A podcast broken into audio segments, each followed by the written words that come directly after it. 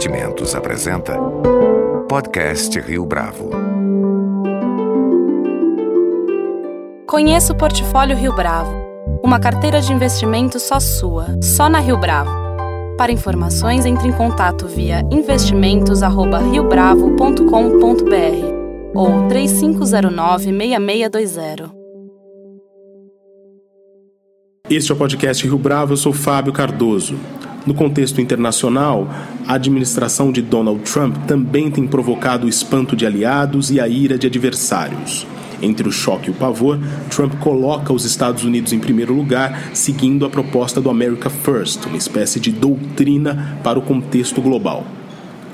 Mas afinal, quais são os impactos reais da política externa norte-americana quando se toma como referência as decisões relacionadas ao comércio internacional e ao acordo com a Coreia do Norte? É para responder essa e outras questões que o nosso convidado de hoje aqui no podcast Rio Bravo é Jaime Spitzkowski, especialista em relações internacionais e colunista da Folha de São Paulo. Jaime Spitzkowski, muito obrigado pela sua presença aqui no podcast Rio Bravo. É um prazer ter você aqui conosco no podcast Rio Bravo. É, olá, eu que agradeço a oportunidade, é uma honra poder falar com vocês. Para a gente dar início a essa conversa, é correto afirmar que as posições de Donald Trump no front, no front internacional colocam em risco a posição dos Estados Unidos na conjuntura global? Sem dúvida nenhuma, Donald Trump coloca em xeque uma posição de liderança dos Estados Unidos assumida ao longo das décadas pós Segunda Guerra Mundial. Um pilar ideológico importante da agenda de Donald Trump é a questão do America First, ou seja, priorizar temas domésticos em detrimento de envolvimento internacional. Isso faz com que os Estados Unidos, em diversos momentos, recuem de uma posição de liderança. É natural também que em outros momentos a Casa Branca não tenha essa possibilidade, até por uma exigência, uma demanda da conjuntura.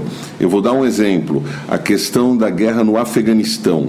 É uma exceção em relação aos, aos movimentos de Trump de diminuição do envolvimento americano no cenário internacional. Lá na guerra afegã, os Estados Unidos têm mantido envolvimento até mesmo é, numa linha contrária ao que Trump havia prometido durante a sua campanha eleitoral. Ou seja, se por um lado é evidente que a Casa Branca, a administração Trump, coloca em segundo plano a ideia de manter e mesmo ampliar a liderança global dos Estados Unidos. Em outros pontos, ele percebe claramente que o tamanho das responsabilidades e das influências norte-americanas são tão significativas que ele não pode simplesmente recuar. Mas essa posição do America First não dá ao Donald Trump algumas vantagens em relação aos seus eventuais rivais? Por exemplo, anunciando que vai colocar os Estados Unidos em primeiro lugar. Isso não dá uma margem de vantagem competitiva em relação aos adversários do plano internacional? Bom, sem dúvida, eu concordo com a sua observação e eu posso citar um exemplo claro que é o presidente da China, Xi Jinping. O fato de os Estados Unidos hoje questionarem a importância da globalização, de os Estados Unidos não quererem assumir um papel de motor a expandir o comércio internacional, faz com que se crie um vácuo do ponto de vista da liderança internacional e quem tem, a meu ver, muito habilmente conseguido entrar justamente nesse espaço é o presidente chinês Xi Jinping. A gente vê também os europeus se movimentando no sentido de diminuir a sua dependência em relação aos Estados Unidos. Basta ver os movimentos recentes da União Europeia e de outros países da região de aumentar a sua capacidade militar no sentido de diminuir a dependência em relação a Washington. Ou seja, o America First faz com que outros países no cenário internacional busquem se reposicionar, já levando em consideração a ideia de diminuição da presença, da influência e dos contatos com Washington. Donald Trump tem avançado em áreas que até então eram intocadas, como a nova posição em relação ao comércio internacional ou ainda a troca da embaixada em Israel. Na sua avaliação, Jaime, são medidas que reforçam uma posição isolacionista dos Estados Unidos? Eu acho que Donald Trump, é, sem dúvida nenhuma, deseja diminuir a presença e o envolvimento dos Estados Unidos no cenário internacional. Acho que talvez seja um pouco exagerado usar o termo isolacionista. Eu acho que os Estados Unidos, na visão, digamos, trumpiana, que é priorizar uma agenda mais voltada para os desafios domésticos dos Estados Unidos e colocando em xeque hoje tendências como a globalização ou a ampliação de fluxos comerciais eh, no âmbito global. Mas eu acho que dizer que os Estados Unidos são isolacionistas vai um pouco além do que efetivamente Washington tem implementado com o America First, Donald Trump consegue manobrar os rivais a ponto de é, torná-los também mais agressivos no plano do comércio internacional? Eu acho que Donald Trump coloca, sem dúvida nenhuma, mais temperatura no plano do comércio global ao questionar as formas como esse comércio tem se expandido ou mesmo tem se desenvolvido nos últimos anos.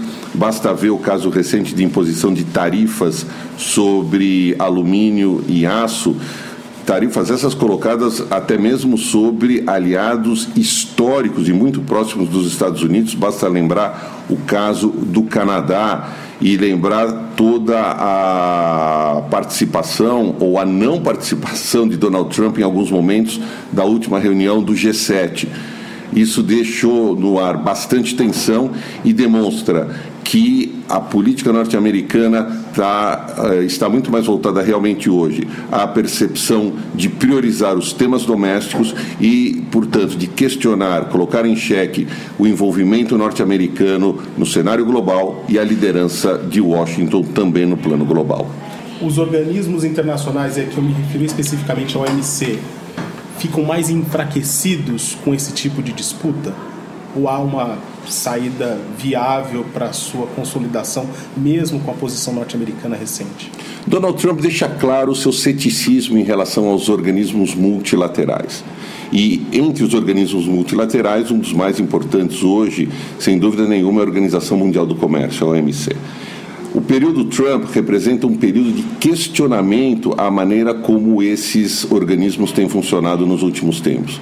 Veja, eu sou é, um defensor inquestionável da globalização, mas eu também entendo que alguns organismos que estão vinculados a esse processo histórico também merecem suas críticas. Algumas instituições multilaterais têm ficado aquém das nossas expectativas do ponto de vista de seu funcionamento. Eu posso mencionar o caso da Unesco, né, no âmbito da ONU, é, e veja, portanto, questionar a OMC, como muitas vezes os Estados Unidos têm feito, é, eu não acho que seja de todo negativo. Eu sou contra questionar a globalização, mas eu não sou contra criticar aspectos da globalização. As democracias estão tentadas a buscar saídas mais cesaristas, se a gente puder utilizar esse termo da ciência política, nesse atual estágio da globalização, com Donald Trump agindo com America First e outras nações buscando também líderes mais fortes? Eu acho que você tocou num ponto muito interessante. A questão dos líderes mais fortes tem me feito refletir bastante. Tivemos recentemente a eleição sob critérios muito duvidosos, para dizer o mínimo, do presidente da Turquia, Erdogan, nós temos vários outros fenômenos de lideranças políticas que se projetam com uma agenda buscando justamente enfatizar essa questão do líder forte. Claro que cada caso tem as suas peculiaridades, mas o que eu vejo em comum e o denominador comum que eu entendo a ver hoje é que nós vivemos um momento de mudanças históricas muito profundas e muito rápidas. Nesse contexto, aumenta a insegurança, aumentam os medos e aumentam os temores de diversas parcelas da sociedade. E por isso, quando surgem agendas que prometem soluções rápidas para problemas complexos, quando aparecem líderes que prometem mão forte para solucionar problemas que demandam soluções complexas, esses líderes encontram eco, justamente por causa desse temor, justamente por causa dessa insegurança gerada pelo momento histórico que vivemos, que, repito, marcado por mudanças e transformações muito velozes num espaço muito curto de tempo. Coreia do Norte. A postura dos Estados Unidos fragiliza as relações com os parceiros históricos. Me refiro especificamente ao fato de que um mês antes, um pouco mais do que isso, os Estados Unidos denunciaram um acordo com o Irã. Como é que a gente pode entender esse movimento? Eu acho que são realidades diferentes, uh, o tema iraniano e o tema da Coreia do Norte. São situações distintas, são contextos geopolíticos diferentes e que, portanto, obedecem a lógicas e visões diferentes da Casa Branca. No caso específico da Coreia do Norte, eu tenho uma leitura positiva do que o governo norte-americano tem feito, porque eu enxergo é, o encontro de Singapura como o início de um processo que pode até é, passar além da administração Donald Trump é o início de um processo de diálogo. Já houve outros que fracassaram no passado recente, mas esse tem algumas características que me parecem decisivas. Ou seja, a ideia do regime norte-coreano ter atingido o máximo que ele gostaria de atingir do ponto de vista armamentista, alcançar a tecnologia de míssil intercontinental, o que coloca os Estados Unidos sob alcance dos mísseis daquele país comunista, ter feito já um teste com bomba H que é uma bomba nuclear mais moderna, e, portanto, nesse contexto, também imaginando que o regime da Coreia do Norte já tenha, pelo menos essa é a minha percepção, chegado à conclusão de que as mudanças naquele país são absolutamente inevitáveis. O que Kim Jong-un deseja, a meu ver, é ter um processo sob seu controle, que a gente não sabe quanto tempo vai durar, quanto, e como ele vai implementar esse processo. Mas eu acho que há uma decisão estratégica do regime norte-coreano de que ele sim precisa começar a caminhar, não se sabe, repito, a velocidade ou a intensidade, num processo de reunificação com a Coreia do Sul. Que isso leve uma década, duas décadas ou três décadas. A visão de Kim Jong-un, vamos lembrar que ele é uma liderança que tem apenas 34 anos de idade.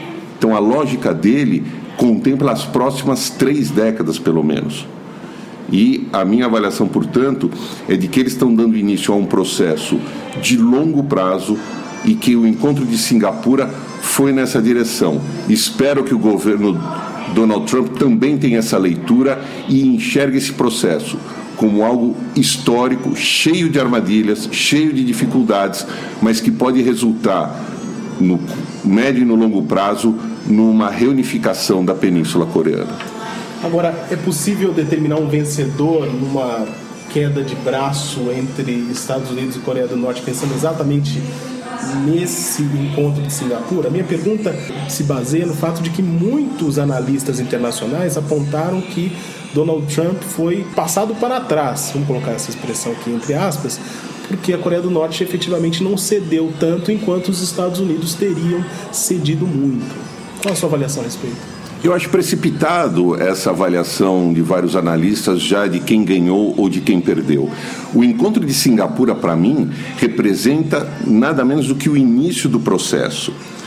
É claro que se a gente tirar uma foto só do encontro de Singapura, eu também diria que o encontro Kim Jong-un marcou mais pontos, porque olhando do ponto de vista histórico, um país de 25 milhões de habitantes, pobre e isolado, foi recebido com toda a pompa e fanfarra pela maior potência militar, econômica e diplomática do planeta. Isso significa, sem dúvida nenhuma, uma grande vitória dessa estratégia norte-coreana que vem sendo implementada é, paulatinamente desde 1993 então, se nós formos tirar uma foto, é, digamos, do momento, quem realmente levou a melhor foi Kim Jong-un e o regime norte-coreano, porque conseguiu ser recebido num encontro praticamente de iguais do ponto de vista é, da mensagem política pela grande potência do planeta. Mas vamos lembrar que também é do interesse estratégico dos Estados Unidos obter uma solução pacífica para esse tema que é tão desafiador, porque trata de proliferação nuclear, trata da estabilidade da região cuja economia é a mais dinâmica do planeta, que é a região da Ásia do Pacífico, e, portanto, é, encontrar e conseguir construir um caminho de diálogo também interessa aos Estados Unidos, qualquer que seja o governo na Casa Branca. Em relação ao acordo com o Irã, o fato de que os Estados Unidos terem praticamente desistido da maneira como estava sendo costurado desde 2015 não estabelece uma espécie de desalento para os aliados históricos, sobretudo da Europa? Sem dúvida, é um, é um momento de fricção entre os Estados Unidos e seus aliados europeus. Porém, é, a dinâmica do Oriente Médio, ela também coloca novos desafios. E o, que eu entendo aqui é que há um esforço da Casa Branca para manter o regime iraniano sob pressão. Vamos lembrar que é, Teherã se aproveitou, do ponto de vista geopolítico, da derrota do Estado Islâmico, ou pelo menos da derrota do Estado Islâmico quanto a manter território no norte da Síria e no norte do Iraque. Portanto, o Irã vem ampliando sim a sua presença geopolítica no Oriente Médio e se imaginava que com o acordo de 2015, o Irã, além de congelar o seu programa nuclear, também passaria a ter uma posição mais construtiva do ponto de vista da estabilidade regional. E não foi isso que aconteceu.